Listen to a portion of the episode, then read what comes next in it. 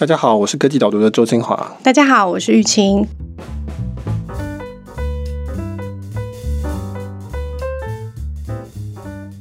Michael，你最近看这种全世界这个疫情相关的新闻，心里面觉得怎么样？我觉得我们在台湾好像跟世界越来越脱轨了。就是我们一直希望跟世界接轨，但是我们现在是跟世界脱轨。就你看到全世界到处都在封城啊，都在严格禁止出门。但是在台湾，你看那个四天连假，我们大家都心惊胆战的出去玩，这样很多人忍不住一定会想出去玩。我觉得这非常可以理解，尤其是身为两个小孩的爸爸，我完全完全恨不得赶快出去。当然会同时会担心说，那疫情是不是会因此就重来一次？目前我们都还没有看到这个状况，所以我们很感恩。但是我觉得有一点点担心的地方就是说，虽然说台湾这一次抗疫是模范生，表现得非常好，但是同时我们跟其他地方差距越来越远。那你反而会变成一个很醒目的对象嘛？不管是打击的对象，或是你是被称赞对象，只要是碰到这种被捧得很高的状况，你就要担心会摔得很重。以我这种个性的人，就会非常的担心。表现得好，我也担心；表现得不好，我也担心。总体来说，当然是表现得好比较好啊，但活下来比较好，就只能希望继续保持。嗯，你你真的是看长远的人，那个未雨绸缪的状态很深。这样，我就是单纯的有一种很纠结的感觉。你看那个外国，不管是封城或者是医疗体系崩溃什么的，然后你就会觉得说，哎，可是跟我们在台湾的那种到街上走路啊。什么生活还是都是算是平常的，只是说大家都戴上口罩，然后有提高警觉这样子。看着那个电视新闻、网络新闻，好像跟我的生活世界差很不一样。对，从我写科技角度的角度，这有另外一个问题，就是说，应该说全世界在讨论的话题，我们都没办法加入。然后我如果写出来，我的读者其实也不太能理解。那比如说，很多现在在讨论在家工作啊、视讯什么的，台湾不太需要，说实话，或者说不能够去上餐厅等等。就变成是说，我怎么样写可以让大家觉得呃感同身受？那同时，台湾也不能够自外于世界体系嘛，对不对？我们基本上是一个出口导向的国家。就算我们的经济好，或者我们的状况正常，那长期来说，如果美国没有恢复，中国没有恢复，或者中国又再一次的话，那其实我们的长期是有很大的问题的。但是现在反而特别看不出来，因为我们特别没有这个状况嘛，所以我们就根本不会感觉出说，哎。对我们有什么影响？反而会觉得说好像很正常。那其实是在这个同时，你看到美国一直有什么经济纾困的方案啊，一直出来，中国也是啊。那这个都会是长期是一个问题。那我写起来就会变得很像一直在讲一些我们没办法理解的未来的事情，这样。或或者是说，你好像一直在不是恐吓，但是就是好像有点太过担忧。我知道会有人会有这种感觉，就是目前看到状况就不是这样子。但的确，我们台湾就是在这种全球化的状态下面，基本上是不可能自外于外的。对啊，现在就是一个很奇妙的状态，就是台湾处在一个很像一个泡泡里面，这当然是一个好的泡泡。我们希望尽量的 永远都待在这里很好，但是如何在同时可以让大家感受到说外面的情况还是对我们有哪些影响，那个是最近会比较花力气的地方。是，不过我觉得啊、呃，你上个礼拜的这个文章里面讨论的这个，至少你开头是让我非常的感同身受的，就是其实台湾人一直都还蛮关心这样子的议题。一些提供基本服务的人，为什么他们都没有得到一个应该要有的报酬或者是尊重？这个好像在台湾讨论的都特别热烈。然后这一次在疫情的这个爆发之下，那这些基本服务的人的重要性就显得更高了。对，我这次写的开头就讲说，在那些封城的地方，也就是台湾以外的大部分的地方。封城的时候，他的指令就会说，有些人例外，这些人不用被封，这些人还要出去工作，而且这些人非工作不可，因为你如果不工作，这整个社会就真的垮了。这种叫做必要业务的人士，叫做 essential business，比如说超市啊，的医疗人员啊，递送的人员啊，呃，有些方是学校的教职员啊，报纸、电视、加油站等等，就是要维持这社会的运转。除此之外，其他的人就叫做 non-essential，非必要人士。那我看了之后就说，可恶，我是社会上非必要的一个角色。我们默默都知道了，只是现在很明确列出来，发现哦，原来我我真的不应该上街。有了，它里面有写说媒体算是必要人士，资讯、报纸、电视、广告，但我心里当然知道，我这种媒体不是。他讲的是那种传递即时资讯的那些媒体，那我们这种基本上就不是。但事实上，这个残酷的事就是，这种已开发国家，大部分的工作都是非必要的。疫情让我们很彻底的可以理解到，说到底谁是真正必要的，谁不是真正必要的。大部分的所谓的白领阶级啊，或是知识经济的工作者，其实都已经是非必要的。那这是我们这个社会富裕的一种象征啊，这不是坏事。那但是你就会说，哎，好，那所以原来我们都是非必要的。这就让我想到两个问题。第一个就是说，那为什么必要的这些工作我刚刚讲的这些加油站的人、教师、超市的人、去包装啊、去采收蔬果、贩卖蔬果这些人，为什么这些必要工作的人，他们的薪水这么低？他们基本上，我们说实话，就是我们会跟小孩说，不希望你长大去做，我们会觉得太辛苦，报酬太低，就觉得说这个好像不是我们最亮眼的工作。嗯。所以这是我的第一个问题：为什么必要的工作反而都不是我们想做的工作？那第二个问题，我想呢，就是说，那为什么我们大部分这些非必要工作的人还累得要死？我们为什么还在加班？我们都已经不必要了，那我们还为什么每个人都好像很辛苦、很辛苦、很累、很累、很累？为什么我们一周都要工作这么久？我完完全全不是在讲我自己，我不是在替我自己抱怨。嗯，好，大家听得出来这话中的 无奈吗？那我后面有提到一个例子，就是讲一九三零年代，经济学家凯因斯他就说，他预测我们在二十世纪末的时候，美国跟英国这两大国家的人，将来都一个礼拜只要工作十五小时就可以开心的活了。那事实上就不是如此嘛，自己看身边周围就知道不是这样子。如果我们又是非必要，那我们为什么累得要死？那必要的人为什么大家都不想去做？那这是一个其实是很明显的问题。只是说有没有人会特别想去问？那我就说好，那我想想看到底是怎么回事这样子。嗯，至少第一个问题，你其实以前就试着要尝试回答过嘛。当时是用两种分类，一个是产品，一个是服务来解释说，哎，为什么提供服务，也就是杠杆的能力比较高的人，好像就可以获得到比较多的报酬？对，那第一个问题是说，为什么提供必要工作的人，他的薪水比较低？那对，在我之前的文章里面有提到过，稍微解释一下。因为我们的经济是市场经济在运作的，那市场会决定说哪些人可以赚的比较多，哪些人可以赚的比较少。简单的说，市场会说你提供了很高的价值，那你就会得到很高的回报；你提供比较低的价值，你就会得到比较低的回报。那我们刚刚前面提到这些必要的工作者，他提供的价值就是说我服务这个人，我帮这个人加油，我教这个小朋友念数学。我去采收，然后我去装这个东西。他们的叫做杠杆有限，他一次就是只有那么多时间可以服务这么多的人，提供这样的价值。它的价值有的上限，而且它比较容易被替代，就是因为它的这个工作本身是容易做的，相对来说，相对于我们等一下要谈的这种工作，那所以呢，它的市场就给它比较低的报酬。那我们今天看的很多，我们举个例子，比如说某一个，假设一个做农产品期货的金融交易员，这工作非常的抽象，它其实是在。看说哦，农产品在市场上的价格跟他认为心里的认为的价值，如果出现了不同的地方的时候，他就可以从里面套利。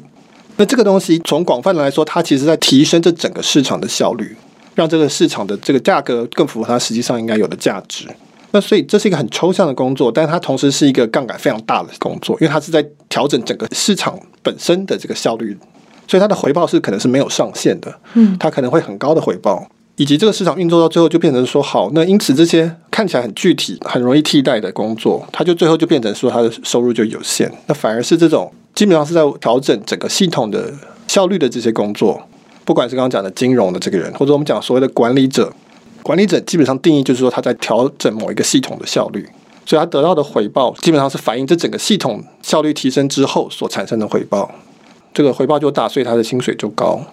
比如说，举例就是苹果的 CEO 跟苹果的装 iPhone 的红海的工厂的女工，这个女工就是只做一只手机，但是你这个 CEO，你一调就是这整个系统的调整哦，那这整个系统可能会产生非常大的差异，它就可以要求很大的回报。但是我们现在在这个时间点，我们就会觉得说这不对，这不公平，或者说我们会觉得道德上或伦理上会觉得说不对啊，教小朋友这是一个很有价值工作，很重要的工作。维持这个食品的安全，这些东西都是很重要的工作。那但是为什么会拿到比较低的报酬？所以这其实是你可以说是市场它运作的正常，但是它不符合我们还觉得有一些价值观面有些其他也很重要的事情。嗯嗯，那这时候就出现一个差别。嗯嗯，就是你刚刚提的这个，不管是 CEO 跟工厂工作人员的比较，或者是说，比如说农夫跟农产品交易员的比较。我们这边讨论的并不是说谁的能力比较好，或者是谁是替代性比较高，而是单纯就是讲他在他的那个位置上面的节点，他碰触到的，以交易员或 CEO 来说，他就是一整间公司或者是一整个市场的，所以他就是可以服务到那么多的人。那他当然杠杆的程度大的时候，他的影响就会这么大。然后，所以如果他做得很好的话，他的回报也会就会很巨大。对对对，所以这是一个很好的一个分别。有某一种迷思，就是说，因为他当 CEO，因为他能力很好，所以他赚很多钱。什么不可替代之类的？对对对，逻辑上不是这样子。逻辑上是说，至少在赚钱部分，因为他在那个位置上，他就可以赚那么多钱，因为他的杠杆就是这么大。所以我就说，我去工厂的做工人装配，也许我做的还可以。那如果把我去当去当苹果当 CEO，我可能会做的很烂。当然绝对比不上，比如说贾博斯跟库克这么好。但是就因为我在那个位置，我的杠杆就是这么大。不管怎么样，我的回报都会是比较大的。我的这个上限就是大很多。当然是厉害的人，那他当然是可以做成更好的 CEO，比如说库克或是贾伯斯等等，那那没有问题。但是觉得是根本性的层面是在于说，你的杠杆能够放得多大，会很大一部分决定你的收入。这是这市场运作的这一个逻辑。嗯嗯嗯，所以就是在这个市场的这种机制设计之下，无上限的那种回报其实是可以非常巨大的嘛。因为只要你能够提供的价值是对一整个系统、对于更多的人、更多的企业有价值的时候，你就可以有无上限的回报。大家就自动的往这个无上限的方向去追求，对不对？所以你提到说市场机制，它最重要就是追求效率，也就是说我们。谁可以做到让市场整体效率越高，你获得的回报就越大，最后就变成都往效率方向去进行了。对，就是说我们不谈赚很多钱的那批人，因为他们没有什么好。有些人不同意啊，但是我们可能还不需要到很去检讨那部分的问题。就那部分就算有问题，也是一个太多以及超级多的差别。嗯、那但是我们至少我在这里担心的是那些赚的不多的人，就是提供直接服务、提供直接价值的这些人，他们的报酬是。在现在疫情出现之后，就会看到很有问题，没有给他够多的钱，他就只能很辛苦的工作。我们从很自私的角度来看，就是说那也会危害到我们被服务的人的一些权益嘛，哈。我们讲到外送员就要超车，就很容易出车祸。那或者是说他可能不会消毒，他根本不会去好好做安全的检查，等等等等。这个我们上次。在商品与服务这一篇文章里面有讨论到，对，自私一点想，就是我可能不是真的很关心所有外送员的薪资，可是我真的很在乎跟我有接触的那位外送员，他是不是有获得应有的照顾或者是尊重，因为他会影响我嘛。对，你可以说这一次的疫情让市场发现说他没有完完全全反映到这些人的价值，你可以从这个角度来讲，那因为他们其实。负责很大的重责大任，嗯，就让这整个社会不至于崩塌。那这个时候，我们是不是应该要重新去思考？那我觉得，从尊严的角度，就是道德观的角度，我也觉得不应该是这些人这么辛苦的在这个状态上面去工作。那我们是不是应该一部分的钱要移移给他们？那这可能不是市场能够带动的事情，因为市场不是这样的逻辑。那我们就要用别的手段去让这个事情发生。有些人会说啊，这个叫做贫富阶级，这叫做共产主义什么？那这的确是有背后有类似的这个这逻辑，没错。但是直接套用名词本来就是很糟糕的讨论方式嘛，哈、嗯。那我们事实上就是从这次疫情跟这个现在的我们对他们的需求这么大，可以看得出来，他们的报酬跟风险其实是不相称的。对，我们后半段的时候会开始朝，也就是说，在这个大家意识到这些事情的时候，可能会有的，至少态度上面会开始慢慢的转变了。不过，我觉得你其实里面提到这个市场至上、追求效率至上的这个观念，套用在提供我们基本需求、基本服务很重要的这群人身上以外，呃，会有出现一些市场的偏差的问题。其实，在企业上面也会出现一个还蛮重要，尤其是这次大家都特别警觉到的议题。对，我觉得这一部分就是我刚刚讲的，为什么我们这些非必要的人都在加班，也是类似的问题。因为一切都是在用市场为主导，基本上就是用市场的逻辑在统治一切。那所以因此大家就必须要不断的加班。企业要追求利润嘛，他就必须要压低成本，提高营收。他也不需要一直赚钱，一直赚钱，而且他不能够存太多钱。就我们文章里面有提到说，为什么现在很多航空公司要破产？他们明明过去几年赚很多钱，现在才停飞大概半年不到。就要破产？为什么？因为他们不存钱。那为什么不存钱？其中一个理由是因为他们如果存钱，他们就追不上他们的竞争者，因为他们的竞争者在花钱在扩张。那所以这也是一个市场的偏差，就是说它只让这些企业想到比较短期的状况。因为我们也很久没有碰到疫情了哈，他们有反应进来，所以大家就不会去顾虑到这个事情。所以企业就是一直要这样子去扩张、去付钱，就现在就变得非常的脆弱。那我们家庭上面也是一样，我们。企业为了要追求利润，它就要一直刺激我们消费嘛，所以我们一直在消费，所以我们赚的钱不够啊。不管你怎么加班，钱都会最后都觉得很不够，这很奇怪。那所以我们就是要住更大的房子啊，我们要更高的薪水，换更好的车，电视要更大的荧幕等等。这个不完全是就是我们讲虚荣心，或是这不是道德的问题，而是说它很大一部分是我们是被刺激的，因为那些企业要继续的扩张，要要成长。那另外一方面也是说，因为大家都这样做，所以你不这样做，你的成本也会被垫高。所以我的房子，大家都在想要住更好的房子，希望有更好的学区，然后希望更多的建设，那成本就是会提高，所以我的房子成本就会一直跟着提高，我没有办法。小朋友都在念英文补习班，那我也要念英文补习班。就跟企业说隔壁在买新的飞机，那我航空公司也要买新的飞机，其实很像的。在个人层次也是一样，大家就非常追求效率嘛。如何在短时间内赚大钱啊？这个是历久不衰的课程。如何在最短的时间得到最多的享受，甚至是去消费、去背卡债？所以个人背卡债，家庭背房贷，然后企业背这个企业的债，其实是很类似的，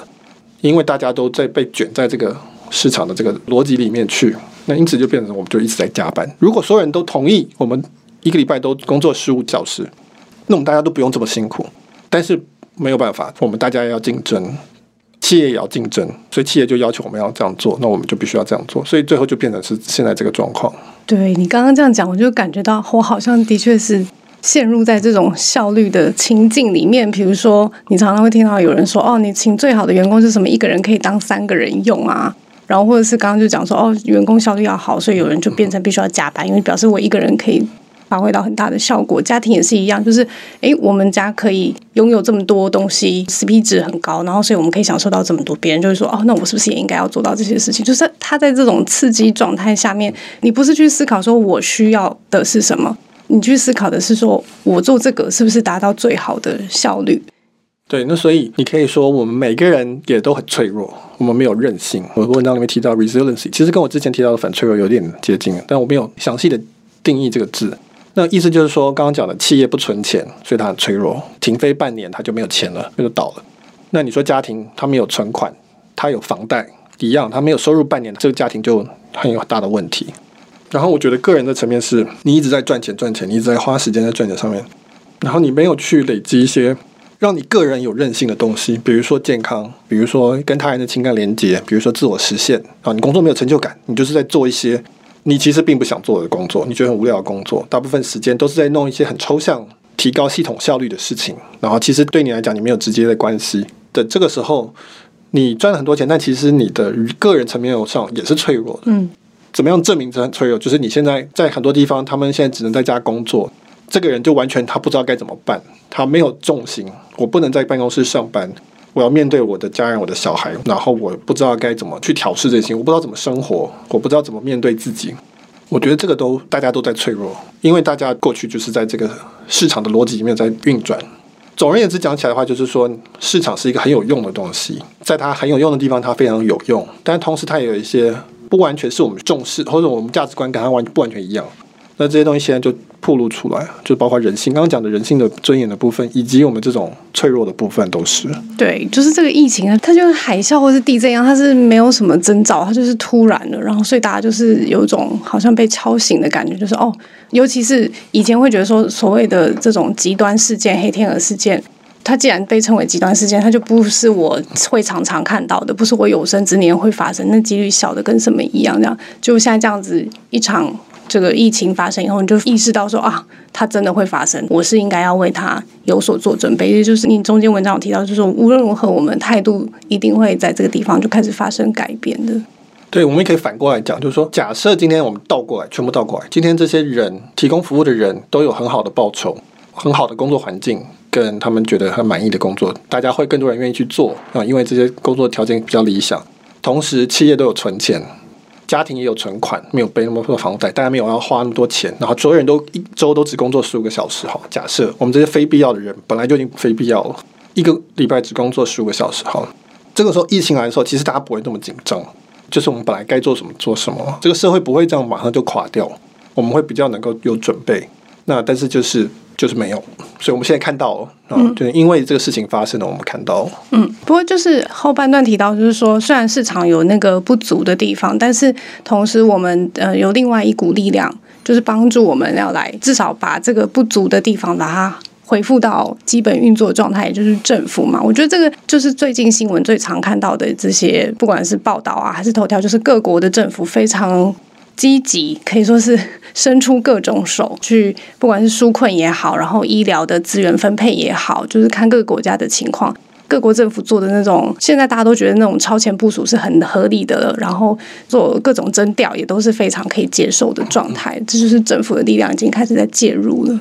对，我们刚刚讲的市场的不足，在我们现在的目前的这个最主要的组织架构下面，就是由政府来补足。那因为政府它的逻辑不是市场的逻辑，嗯，政府不是说哦我要追求效率最大化，或者说我要价格来媒合供需，这个不是这个。政府的逻辑就是，至少在民国民主国家，它是要去满足人民的需求嘛，让人民快乐健康，这是一个政府的一个功能。那所以这个时候，它一旦出现了这些刚才前面讲的市场的失灵部分，它就要介入。那比如说劳基法，保障我们这是提供服务的人基本的一个工作环境，比如说最低薪资啊什么的，这些都是这是平常的。那你在疫情的时候，你就看到说市场出问题了，没有口罩了，没有酒精了，那这时候政府就要去接手，说那我来干这个事情，因为你们市场没办法把它叫出来，没有办法供给做出来，那你们失灵，那这时候政府来，我就国家化，国家队，政府可以说我不管价格，我也不计成本，因为我的逻辑不是那个成逻辑，我不是效率最大化逻辑，我现在就是要人民要有。把这个中心做出来就对了。那所以你可以看到这次防疫，至少很大一个地方是做得好跟坏取决于政府去接手市场的速度。那台湾在这方面当然是做的是相当的好，以及台湾有很多条件是很好的，比如说我们基本上就是小嘛，所以我们国家跟产业很紧密，组织起来比较快。我们民间还有我们的健保等等，有没有资料的很流畅等等，这有很多种种的因素是很多年累积下来的一个成果。但总而言之，至少我们这次政府去接手的速度是快的。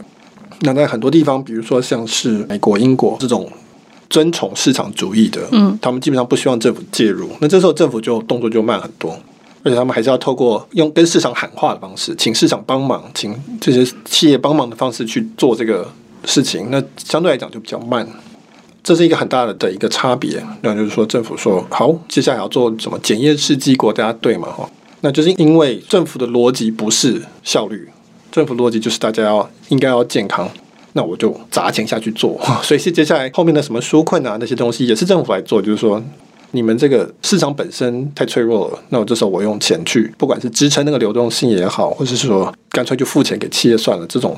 这当然是拿未来的钱来付现在的事情啊，那但是这个是只有政府能办到的。嗯，就是以前在市场机制很 OK 的时候，大家都用市场机制去分配资源，就可以做到某种程度的供需平衡的时候，那政府那时候通常我们就会说，它就是一个管制的角色，所以大家对我们来说不要来管我，拜托不要来管我，我自己就可以搞好了。那政府他也知道他就是那个管制的状态，所以他们那个时候都是很保守的，基本上对任何的东西都是希望做越少越好，因为做越多越容易被骂。那但是在现在这种疫情爆发的时候，它就已经不是一个管制的状态，它必须要让那个系统是可以维持的，要让运作是可以持续被进行的。所以，他现在的态度就变成是说，我做什么可以让我的人民维持正常的健康的状态，或者是市场有基本的流动性是存在的，等等的，就是你可以看到那个变化是在出现的。对，我觉得人民提防政府这一点是非常必要的，就是非常健康的事情。但是我觉得这次疫情凸显的是说人民不够提防市场的问题，这个时候市场也会出现问题，而且是很明显的出现问题。那这时候怎么办？那至少我们就我们现在的体制来讲，是由政府来补足它的不足。其实是有很多其他可能性的哈，你可能有很多很广泛的民间组织的力量可以来，不一定要政府。说实话，但是至少在我们现在这个全世界的状况，大部分是由政府来做这个角色。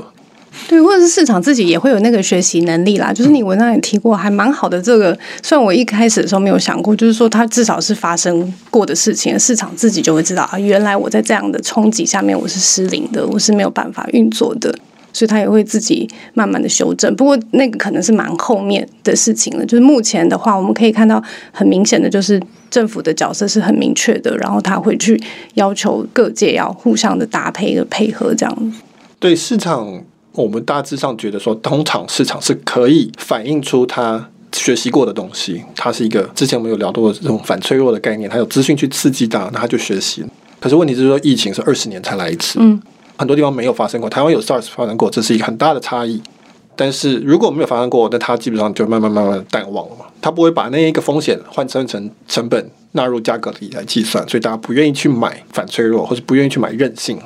但现在大家知道，所以大家为什么家里家里都会放很多口罩跟酒精？因为大家学会了，那这个成本会反映进去。但是在还没有反映进来之前，那个是没有办法做到的。我们就现在目前来讲，是政府要来做这件事情。嗯，前面讨论这个政府跟市场之间的这种一个失灵的时候，让另外一个就会自动站出来。现在的状况是这样子的。可是他平常政府并没有拥有那么多资源，所以你可以看到他现在是整合各界的资源嘛。然后在这个里面，科技就扮演一个非常重要的角色。比如说我们自己口罩的预购啊，口罩的地图，在台湾有非常非常多好的例子，都是可以